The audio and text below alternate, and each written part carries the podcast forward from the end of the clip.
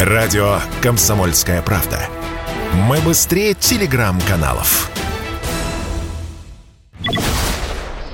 Скачивать мобильные приложения россиянам может стать негде. App Store и Google Play в России все еще действуют, но санкции расширяются, западные компании уходят с российского рынка одна за другой, и риск рано или поздно остаться без онлайн-магазинов приложений для российских пользователей планшетов и смартфонов достаточно высок. Проблемой уже занимаются представители российской IT-отрасли и правительства. Вот что заявил на заседании Госдумы премьер Михаил Мишустин. Я уже сказал, российские приложения могут надо об этом откровенно говорить, удалить из наших, сейчас из App Store, всяких маркетплейсов, отключить разработчиков а, Минцифры, ведущие компании, они уже на сегодня делают а, альтернативный наш магазин на андроиде, который к лету обещали, я сам лично этим вопросом занимаюсь, а, значит, должен а, уже работать.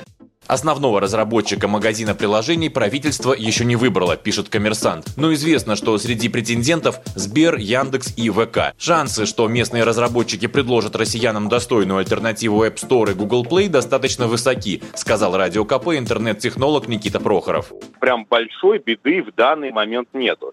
Потому что, во-первых, у России действительно есть большое количество своих нереально высококлассных IT-специалистов, а во-вторых, уже есть прецеденты весьма успешных успешных сторов и даже своих операционных систем у некоторых мобильных производителей. Если начать копаться, то мы выясним, что в принципе у России вот именно так называемый информационный суверенитет весьма на высоком уровне.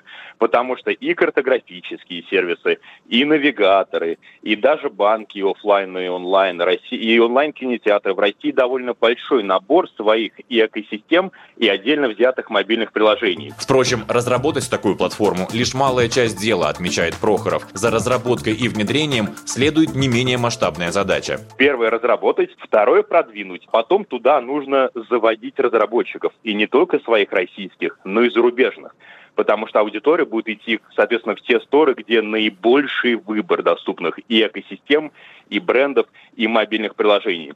Поэтому следующим шагом надо уже продать идею магазина приложений сначала с определенным дружным государством, потом уже всем остальным. Но, в принципе, да, идея вполне жизнеспособна, и сделать ее можно весьма за ограниченное время, потому что уже есть разработки, и прецеденты, и кейсы. Если App Store и Google Play действительно заблокируют скачивание приложений в России, то мобильные гаджеты россиян станут практически бесполезными. И если пользователи смартфонов на базе Android еще смогут скачивать программы из сторонних источников, с веб-сайтов, например, то владельцы айфонов и айпадов вряд ли. Таковы особенности операционной системы iOS, где на App Store завязано практически все. Василий Кондрашов, Радио КП. Радио «Комсомольская правда». Никаких фейков, только правда.